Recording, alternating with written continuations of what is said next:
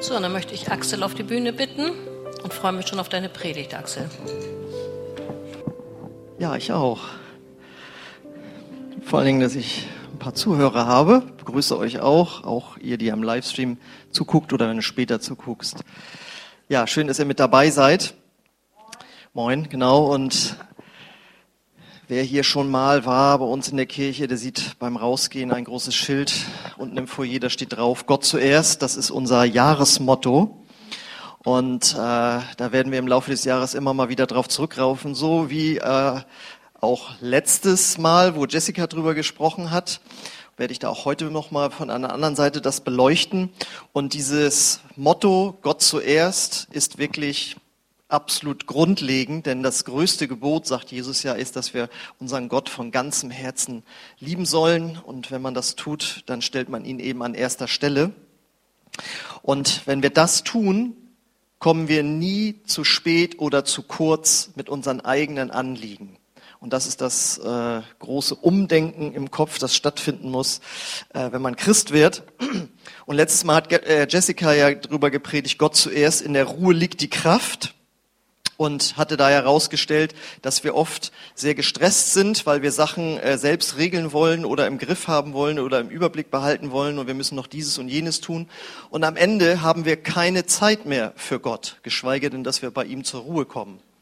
Und das große Glaubensverständnis, das man jetzt entwickeln kann, ist, wenn wir zuerst Zeit mit Gott verbringen, ob es am Tag ist oder äh, auch Anfang der Woche, dieser freie Tag, ja, den Gott uns schenkt. Ähm, wenn wir das tun, dann werden wir merken, dass wir auf einmal die Sachen besser geregelt bekommen und wir haben aus der Ruhe heraus, aus der Zeit mit Gott, bekommen wir die Dinge des Lebens geregelt. Und das funktioniert natürlich nur, wenn es wirklich einen Gott gibt, der uns in der Weise segnet. Und das ist eben der Glaube, den wir da lernen dürfen. Und dieses Lebensprinzip, wenn wir Gott zuerst setzen, wird er sich um die anderen Dinge kümmern. Das möchte ich heute vertiefen, nämlich im Bereich unserer Finanzen. Ruft mal alle Hurra. Genau. Da kann ich immer ähnlich wie beim Heilungsgottesdienst am Anfang den Disclaimer bringen und sagen, äh, wenn hier mehr gespendet wird, bekomme ich kein größeres Gehalt. Ich weiß auch nicht, wer hier spendet. Und uns kann man, glaube ich, sagen, ging es finanziell noch nie so gut wie jetzt. Das heißt also keinerlei Hintergedanken, sondern es geht um euren Weg mit Gott, wie ihr dort lernen dürft. Ähm, und da habe ich neulich einen guten Spruch gehört, da heißt es nämlich, wir geben nicht, weil wir haben, sondern wir haben, weil wir geben. Sagen wir das noch einmal zusammen. Wir geben nicht, weil wir haben, sondern wir haben, weil wir geben. Und das funktioniert natürlich funktioniert genauso wie bei dem Prinzip mit der Ruhe und der Zeit für Gott nur, wenn es wirklich einen Gott gibt, der sich zu diesem Prinzip stellt. Und wenn du wirklich den finanziellen Segen Gottes erleben möchtest, dann hör heute äh, gut zu. Und deswegen heißt die Predigt heute eben auch Gott zuerst die beste Investition. Und dieses Prinzip finden wir bereits im Alten Testament, im Buch der Sprüche, da heißt es in Kapitel 3, Verse 9 bis 10, Ehre den Herrn mit deinem Besitz, mit den Erstlingen all deines Ertrages. Dann füllen deine Speicher sich mit Vorrat und von Most fließen über deine Keltern. Was ich als erstes rausstellen möchte, ist, das wird sonst leicht übersehen, man guckt sofort aufs Geben und so, Gott sagt hier, ey, wenn du dich an dieses Prinzip hältst, dann fließt dein Vorrat über. In diesem Bereich geht es jetzt um landwirtschaftliche Erträge. Aber da können wir schon mal rauslesen, Gott möchte, dass es dir materiell gut geht. Es hat über viele Jahrhunderte auch eine Armutsreligion gegeben, äh, vom Christentum ausgehend. Ihr kennt diese Bettelmönche und all diese Dinge. Aber Gott möchte, dass es uns finanziell und materiell gut geht, sogar dass es überfließt. Wir sollen überfließend haben, ne, damit wir dann sogar noch mehr geben können. Ja, das ist ein ganz wichtiges Ding. Gott ist nicht knauserig, es ist keine gute Kultur zu sagen, wir sind Christen, deswegen sind wir arm. Gott möchte, dass es dir gut geht. Und er hat nichts dagegen, wenn du dein Geld investierst, ich meine jetzt nicht speziell Aktien oder sowas, sondern wenn du einfach dein Geld so gut einsetzt, dass du damit auch einen Gewinn machst, dass du einen Besitz hast. Gott hat nichts dagegen, wenn wir etwas besitzen. Er hat nur etwas dagegen, wenn der Besitz uns hat. Das ist ein gewaltiger Unterschied. Wir dürfen Besitz haben, aber der Besitz soll uns nicht haben. Und da hilft Gott uns eben durch sein Wort, wie wir da hinkommen. Und wir lesen hier eben, dass dort an die Israeliten damals ja gerichtet, aber das Wort Gottes ist ja zeitlos, ähm, da heißt es eben, dass sie die Erstlinge all ihres Ertrages, da sind ja Ernteerträge und sonstige Erträge mit gemeint, die sollen sie äh, Gott bringen, beziehungsweise, wie wir auch später hören werden, äh, in den Tempel Gottes, aber hier geht es darum, dass sie von den Erstlingen ihrer Erträge geben sollen. Und jetzt ist die Frage, was sind Erstlinge? Das ist ja ein Begriff, den wir heute nicht mehr verwenden. Damit ist schlicht und ergreifend das Beste deiner oder der damaligen Ernte gemeint. Bring das Beste von deiner Ernte. Man könnte das jetzt mit unserem Motto zusammen gerüttelt, gerüttelt äh, so ausdrücken. Gott bekommt zuerst das Beste. Deswegen passt das mit dem Erstling gut. Gott bekommt zuerst das Beste und dann füllen sich die Vorratsspeicher und es läuft sogar über. Jetzt sind ja hier die wenigsten von uns in der Landwirtschaft tätig. Darf ich mal ein Handzeichen bitten, wer hier in der Landwirtschaft tätig ist? Da hinten sehe ich Olli. Olli ist, glaube ich, der einzige Landwirt, den wir hier haben in der Versammlung. Hallo. Äh, genau. Aber die wenigsten von uns sonst. Ihn könnte das jetzt ja glatt ansprechen hier, ne? Das Beste von der Ernte dem Herrn geben. Aber was kann das jetzt von uns, für uns bedeuten, die wir so Angestellte sind oder anderweitig unser Geld verdienen? Wie können wir Gott das Beste und Erste unseres Einkommens geben? Hat da jemand eine Idee, dann rufe er es laut oder sie hinein. Alles. Oh. Das geht jetzt sogar über meinen Predigtinhalt hinaus. Ich warte nochmal. Wie, auf welche Art kann man Gott das Beste und Erste seines Einkommens geben? Den Zehnten. Was ist das denn? Das bedeutet die ersten zehn Prozent deines Einkommens. Wow. Da äh, schweigen wir lesen in Malachi 3, Vers 10 das gleiche Prinzip, diesmal auf den Zehnten bezogen. Da sagt Gott, bringt den kompletten zehnten Teil eurer Ernte ins Vorratshaus, damit es in meinem Tempel genügend Nahrung gibt. Stellt mich doch damit auf die Probe, spricht der allmächtige Herr, ob ich nicht die Fenster des Himmels für euch öffnen und euch mit unzähligen Segnungen überschütten werde. Hier haben wir wieder das gleiche Prinzip. Die Israeliten sollten Gott an erste Stelle setzen indem sie in seinen Tempel in Jerusalem spenden. Und wenn sie das machen würden, dann würden sie vielfach gesegnet werden, wie dort aufgezählt wird. Und zehn Prozent, wenn du jetzt mal an dein Gehalt so denkst, da denkst du, das ist ja nicht wenig. Und das war damals auch schon viel Holz. Man braucht nicht denken, okay, heute geht das ja, ist das ja fast unmöglich. Damals war das wo alles anders. Nee, zehn Prozent seiner des Einkommens seiner Ernte irgendwie zu geben, das war eine Menge. Aber die Israeliten haben darauf vertraut, dass sie haben würden, wenn sie gaben. Sie gaben also nicht, weil sie so viel hatten, sondern sie haben darauf vertraut, dass sie viel haben würden, wenn sie geben. Ihr erinnert euch an den Ausgangsspruch. Und sie haben dadurch ausgedrückt, das Volk Israel hat damals dadurch ausgedrückt, dass Gott bei ihnen wirklich an erster Stelle steht. Denn ihr wisst ja, das Volk Israel war zum Zeichen gesetzt für die ganze Welt, die wurden beobachtet von allen Völkern. Und da hieß es dann, ey, die spenden jedes Mal zehn Prozent ihrer Ernte und die Ernte war doch dieses Jahr gar nicht so gut.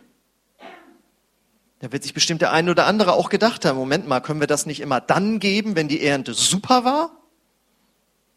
Dann haben wir auf jeden Fall mal zehn Prozent über, das können wir verknusen. Und die anderen Male nicht, aber davon lesen wir nichts. So, es ging um jedes Jahr. Und die Frage ist ja, warum 10 Prozent? Wo kommt das her? Die erste Erwähnung dafür finden wir gleich im ersten Buch Mose, also noch bevor Mose gelebt hat. Der hat es dann nachher aufgeschrieben, aber noch bevor Mose das Gesetz gegeben wurde, die zehn Gebote und so weiter, und da gab es dann nachher auch die Vorschriften mit dem Zehnten und so. Noch bevor das kam, lesen wir das erste Mal über, dass jemand einen Zehnten gibt, nämlich in 1. Mose 14, 18 bis 20. Da heißt es, Melchisedek, der König von Salem und ein Priester des höchsten Gottes, brachte ihm Brot und Wein. Also muss man dazu sagen, Abraham, der damals noch Abraham hieß, der war äh, beraubt worden und hat, musste einen kleinen Feldzug führen und sich die ganzen Sachen zurückerobern. Und da hat er diese Schlacht gewonnen gegen seine Feinde. Und da setzt dieser Satz ein, Melchisedek, der König von Salem, da kommt nachher Jerusalem her. Und ein Priester des höchsten Gottes brachte ihm Brot und Wein. Woran müsst ihr denken, wenn ihr Brot und Wein hört? Abendmahl. Das ist wichtig, weil dieser Melchisedek wird nachher im Neuen Testament nochmal erwähnt und da wird über ihn gesagt, das ist eigentlich eine mystische Figur. Man hört von ihm nichts anderes außer diese eine Stelle und dass er, man weiß nichts von seinen Vorfahren und dass er dadurch so ein bisschen Jesus gleicht, der aus der Ewigkeit kam. Und ähm, der bringt jetzt Abraham eben Brot und Wein. Melchisedek segnete Abraham mit dem folgenden Segen. Gesegnet sei Abraham durch den höchsten Gott, den Schöpfer des Himmels und der Erde, und gepriesen sei der höchste Gott, der dir deine Feinde in die Hände gegeben hat. Da gab Abraham Melchisedek ein Zehntel von dem, was er zurückerobert hatte. Also, hier haben wir das erste Mal, dass jemand gesegnet wird. Und wenn wir Brot und Wein, Abendmahl schon im Hinterkopf haben und dann im Neuen Testament nochmal wieder über Melchisedek äh, lesen, dass er Jesus gleichte, weil er ein Priester war, dann können wir eigentlich sagen, ist eben Abraham von Gott gesegnet worden. Und als Antwort darauf gibt ihm Abraham zehn Prozent von seiner Beute. Und es wird nicht erklärt, warum zehn Prozent, warum nicht acht, warum nicht 20 Prozent. Es wird einfach Zehnter gesagt. Und das steht da erstmal so. Und wenn das so der ein, einmal so gewesen wäre, könnte man sagen, okay, aus irgendeinem Grund hatte, war ihm danach, mal so zehn Prozent sozusagen zurückzuspenden. Aber es kommt eine zweite Stelle. Sein Enkel Jakob setzt nämlich das fort und es scheint sich zu einem Prinzip zu entwickeln. Denn dann lesen wir in 1. Mose 28, 20 bis 22. Danach legte Jakob folgendes Gelübde ab. Wenn Gott bei mir ist, mich auf meiner Reise beschützt und mir Nahrung und Kleidung gibt, und wenn ich wieder sicher zu meiner Familie zurückkommen werde, dann soll er mein Gott sein. An der Stelle, wo ich den Gedenkstein aufgestellt habe, soll das Haus Gottes sein ich will, das sagt er dann zu Gott, ich will dir den zehnten Teil von allem geben, was du mir schenkst. Wieder das gleiche Prinzip, er wird gesegnet von Gott und aus Dankbarkeit gibt er ihm den zehnten Teil. Da wird es ja jetzt schon verdächtig, schon wieder zehn Prozent. Ist das jetzt irgendwas Besonderes? Aber kann ja auch einfach vielleicht eine gute Laune gewesen sein. Er hatte die Story gehört von seinem äh, Vorfahren Abraham und äh, da mache ich das auch mal muss nichts Besonderes unbedingt bedeuten. Obwohl, wenn es zweimal vorkommt in der Bibel, kann man schon mal genauer hingucken. Aber jetzt schaltet sich dann Gott später ein und sagt, das ist ein göttliches Prinzip, denn er nimmt es in das Gesetz Mose mit auf. Wir lesen 3. Mose 27, 30 und 32. Ein Zehntel aller Erträge des Landes, sei es Getreide oder Früchte, gehört dem Herrn und ist heilig. Auch jedes zehnte Tier aus eurem Rinder, Schaf und Ziegenherden gehört dem Herrn. Bei der Zählung soll jedes zehnte Tier ihm geweiht sein. Das ist jetzt nur ein Beispiel, das wird öfters erwähnt. Ähm, aber auf einmal stellt sich Gott zu diesem zehnten Prinzip. Und da muss man dann schon, finde ich, genauer hingucken, wenn man wirklich auf der Suche nach Gottes Willen für das eigene Leben ist. Und zu unserem eigenen Leben gehören nun mal auch unsere Finanzen. Da, wo dein Geld ist, ist in der Regel auch dein Herz. Deswegen sagte Rick Warren, dieser bekannte Pastor, auch mal, äh, zeig mir deine Kontoauszüge und deinen Terminkalender. Und ich sag dir, wer dein Gott ist. Wow. Coole Aussage, ne? Ich überlasse es jetzt dir, ob du den Zehnten für ein göttliches Prinzip hältst oder nur für ein alttestamentliches Gesetz, von dem Jesus uns preis den Herrn befreit hat. Aber die Frage bleibt ja doch, wie können wir Gott auch in unseren Finanzen an die erste Stelle setzen? Indem wir ihm geben, am Ende des Monats, was von dem, was übrig geblieben ist, was abgeben? Wäre das, wäre das Gott an erste Stelle setzen? Am Ende, nach allen Abzügen, nach all dem, was man so bezahlen muss und haben muss und so weiter, bleibt noch etwas übrig und davon kriegt unser Gott was ab. Wäre das Gott an erste Stelle setzen? Wären das die Erstlinge? Ich meine nicht. Wenn man aber zu der Erkenntnis kommt, ähm, nein, das ist für mich kein Prinzip, das ist ein Gesetz, von dem bin ich befreit, dann sage ich, super, dann switchen wir gleich mal ins Neue Testament rüber und dann zeige ich dir, wie die ersten Christen das gehandhabt haben, Gott an erste Stelle zu setzen. Apostelgeschichte 2, 44 bis 45. Alle Gläubigen kamen regelmäßig zusammen und teilten alles miteinander, was sie besaßen. Von dem Rest, den sie so über hatten. Nein, sie verkauften ihren Besitz. Stell es mal vor, verkaufst deinen Besitz. Und teilten den Erlös mit allen, die bedürftig waren. Also ich finde, wenn man das jetzt so gegenübersteht, könnte man sagen, der Zehnte ist so ein ganz guter Einstieg, um Gott finanziell an erste Stelle zu setzen. Und das ist natürlich krass, das weiß ich. Das war übrigens gelebter Kommunismus. Das war echter Kommunismus, der kam aus dem Herzen. Der sonstige Kommunismus ist leider nicht göttlich, der wird nämlich erzwungen. Ja, ähm, aber die Frage ist ja, wie kommt man zu so einer Hingabe an Gott, zu so einer Gebebereitschaft, dass man sozusagen mindestens zehn Prozent gibt. Wie kommt man dazu?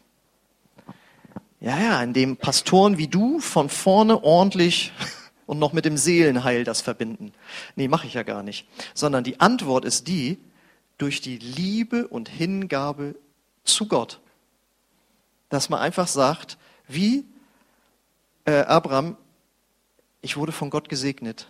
Ich gebe ihm zehn Prozent. Wie Jakob, er hat auf mich aufgepasst. Ich gebe ihm zehn Prozent. Wie die Israeliten, die mussten es geben, aber die gesagt haben, wir haben hier einen Gott, wir geben ihm zurück. Das heißt, das geht nur durch Liebe und Hingabe zu Gott. Wenn das nicht vorhanden ist, ist das eine einzige Qual und da würde ich einfach dann auch sagen, sollte man so schnell wie möglich so eine Gemeinschaft verlassen, wo sowas gelehrt wird. Versteht ihr? Wenn du das aus Zwang machst, das ist furchtbar. Und da wollen wir ganz ehrlich sein, das ist über die Jahrhunderte äh, durch die Großkirche praktiziert worden. Ja, wenn die Bauern gezwungen wurden, ihren Zähnen abzugeben an die Kirche und die hatten dann, die Bischöfe hatten dann ihre Prunksitze und so weiter und so, da kann einem schon die Laune vergehen. Und das wollen wir, ist nicht das, was wir hier lehren wollen. Wir reden hier von einer absoluten Freiwilligkeit und ich versuche ein Prinzip rüberzubringen. Und das geht nur, wenn du Gott von ganzem Herzen liebst und überzeugt bist davon, dass er tatsächlich segnet. Weil sonst hast du nur Angst. Ich kriege es so kaum bezahlt und jetzt soll ich das auch noch. Dann ist das Christsein ja furchtbar. Es besteht nur aus Druck und Angst. Aber das ist das Gegenteil vom Glauben. Und das Starke ist, wir können lernen, Gott so zu lieben. Und wir dürfen uns einfach nur daran erinnern, Jesus hat das, äh, Gott hat das Wertvollste gegeben, was er hat, nämlich seinen Sohn Jesus. Das waren mehr als zehn Prozent. Und das soll unser Herz berühren. Und wir können ihn so lieben lernen, dass wir ihn an erste Stelle setzen und wir können Vertrauen lernen, dass er uns finanziell segnet.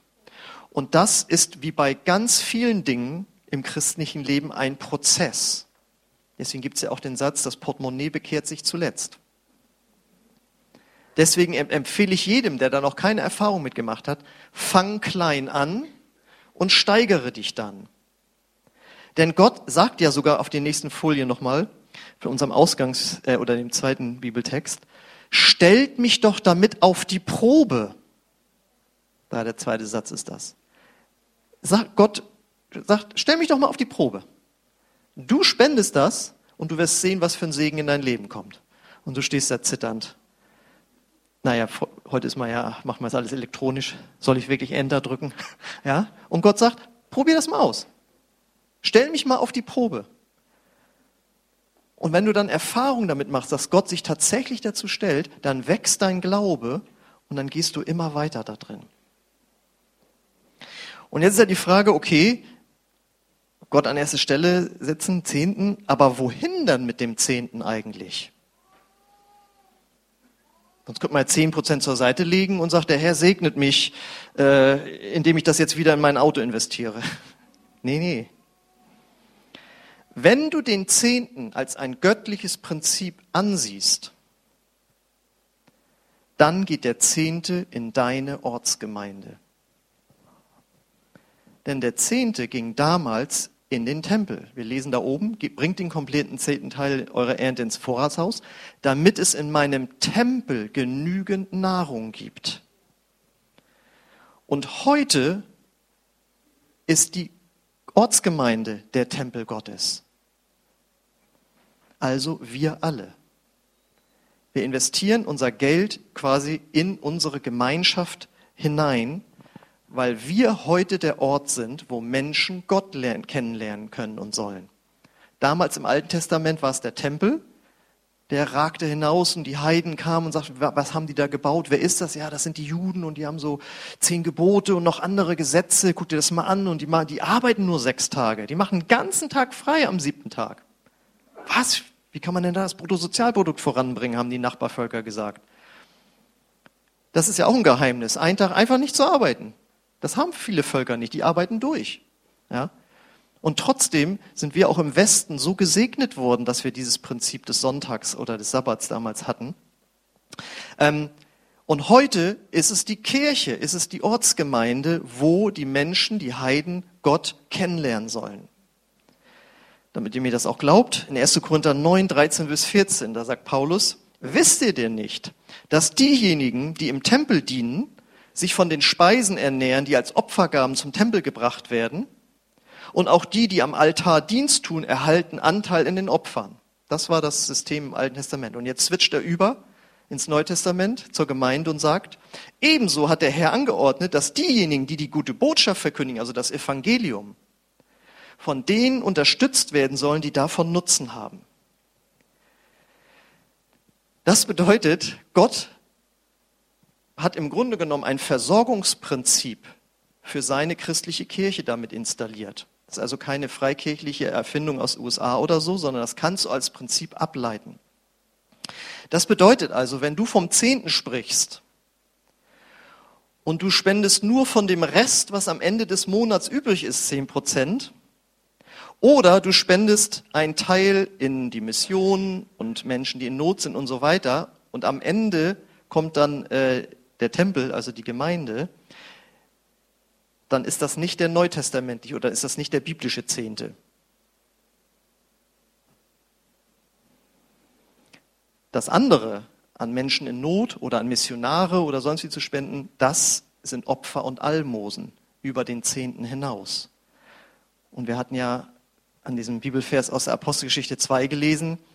Sie verkauften alles, das heißt, der Zehnte ist ein Einstieg. Und das Ganze geht nur, wenn es Gott gibt und er dich versorgt.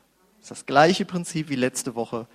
Es funktioniert nur, wenn es Gott gibt, dass er dir Zeit irgendwie schenkt oder dir Gelingen schenkt, wenn du Zeit zuerst in ihn investierst. Und mit diesem Zehnten, der in die Ortsgemeinde geht, werden Angestellte, Aktivitäten und Räumlichkeiten finanziert. Und es gibt eine Gemeinde in den USA, das ist die Gateway Church. Kennen einige von euch, Carrie Job, kommt daher, so eine bekannte Lobpreisleiterin. Die hat mit ihrem Mann dieses Lied komponiert, äh, der Herr segne dich, äh, gebüte mich und so weiter. Und der Pastor dort hat eine Salbung, wie man so sagt, über Finanzen zu lehren. Der hat schon wirklich so Wunder erlebt, dass Gott ihm gesagt hat, okay, verspende deinen ganzen Besitz, beziehungsweise er hatte gerade ein neues Auto bekommen, hat er das verschenkt und so weiter. Und eine Woche später ruft jemand an, äh, Gott hat mir gesagt, ich soll dir ein Privatjet immer vollgetankt mit Pilot zur Verfügung stellen, damit du besser durch die USA reisen kannst. Und da sagte er, also mit sowas hatte nicht mal mehr ich gerechnet, dass Gott zu sowas fähig ist, ja. Und in diese Gemeinde gehen, glaube ich, 45.000 Leute. Der hat die von null gegründet. Und in dieser Kirche spenden 80 Prozent der Mitglieder ihren Zehnten. Und ein Kollege von mir ist schon mal da gewesen. Der ist dann da in den Büchershop gegangen. Die waren mit deutschen Pastoren da. Und da hat er sich so Bücher rausgeholt. Das war nachher im Wert von 100 Dollar. Und die stellt er da auf die Theke und will die gerade bezahlen. Da kommt der Pastor, der zu, die betreut hat, die deutschen Pastoren hin und sagt, das übernehmen wir. Das ist Investment ins Reich Gottes. Und der deutsche Pastor so, wow, 100 Dollar einfach mal so geschenkt bekommen für Bücher, die ich mir persönlich ausgesucht habe. So sind die da drauf. Ich weiß nicht, die, die haben Dutzende von Standorten gegründet dort in den USA. Und nur damit ihr wisst, was, aus ein, ein, was für ein Segen aus einer Kirche fließen kann, die bezahlen hier für die Hobkirche, ich glaube, ein Jahr lang äh, den Standort, den die jetzt in Lübeck gründen. Die, ähm, ich meine, das waren die Gehälter oder so, auf jeden Fall. Die werden so von Gott gesegnet, weil die so viel geben, dass die weltweit gucken, wo sind Kirchen, die können wir unterstützen.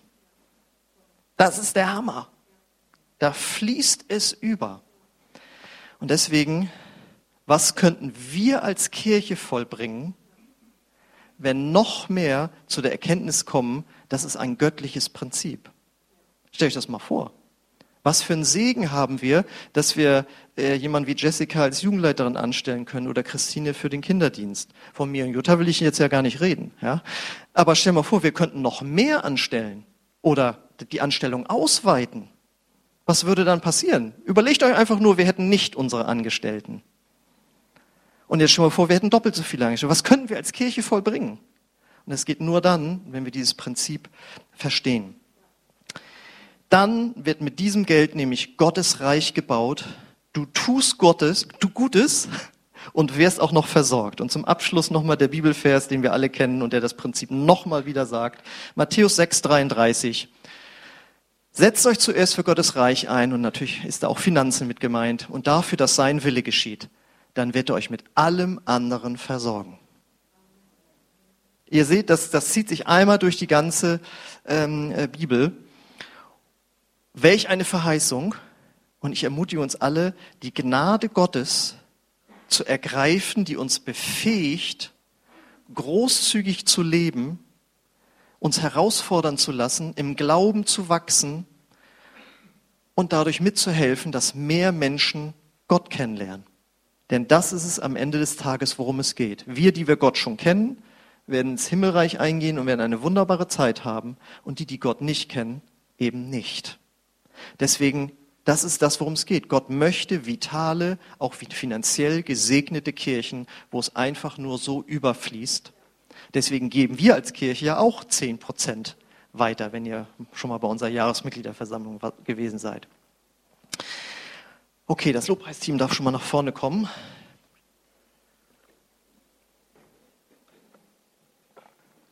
Und ich möchte dich jetzt gerne persönlich fragen, nach welchen Prinzipien investierst du denn so dein Geld?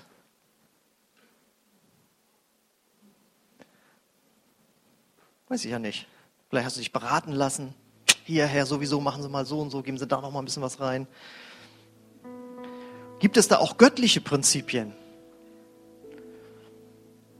Wenn nein, denk wirklich über das nach, was du gehört hast. Und ich weiß, das ist herausfordernd und äh, ich habe in 17 Jahren so klar, glaube ich, noch gar nicht drüber gepredigt. Aber mir war so. Durch das Motto Gott zuerst. Also, ich ermutige dich, besprich das mal mit deinem Gott. Investierst du nach dem Motto Gott zuerst? Dann darfst du sowas auch gerne mal als Erfahrungsbericht weitergeben. Ja, es gibt so viele Geschichten von äh, äh, ja, Erwachsenen, und es betrifft ja auch die Jugendlichen. Ja? Man kann das ja auch sehr gut von seinem Taschengeld schon anfangen, das Prinzip. Weil wenn man immer danach geht, ja, jetzt bin ich noch Schüler, da habe ich so wenig, ja, jetzt bin ich noch Student, jetzt, ich, jetzt bin ich Auszubildender, habe so wenig. Wenn ich dann später habe, ich sag dir dann, wenn dann das Haus gekauft wurde und du Kinder hast, man hat nie genug. Man hat nie genug. Wenn man früh damit anfängt, lernt man früh was. Ähm, Lass dich also ermutigen, dort mit Gottes Gnade einfach zu wachsen. Und ich möchte gerne für euch noch beten, steht doch gerne dazu auf.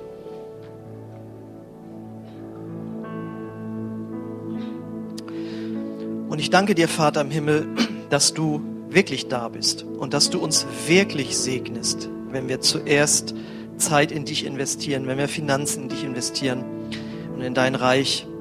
Aber wir wollen es nicht aus Zwang tun, denn einen fröhlichen Geber hast du lieb. Und wir wollen es nicht aus Angst tun, sondern aus Liebe zu dir und deinem Reich. Und ich bete, dass du uns da einfach jetzt zu uns sprichst. Wo sind da Ängste, Vorbehalte dir gegenüber? Wo sind vielleicht schlechte Erfahrungen, die wir gemacht haben mit Kirche oder ja, alles, was mit dem Thema Finanzen zu tun hat? Ich bete, dass du unsere Herzen da heilst und neu ausrichtest, dass wir auch in diesem Bereich einfach in der Fülle deines Segens leben. Danke Gott, dass du uns nicht überforderst, aber dass du uns herausforderst.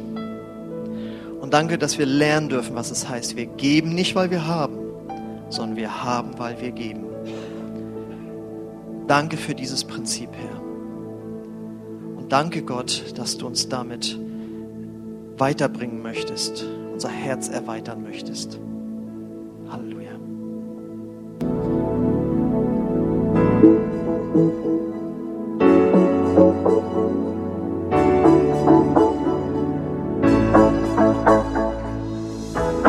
Sounds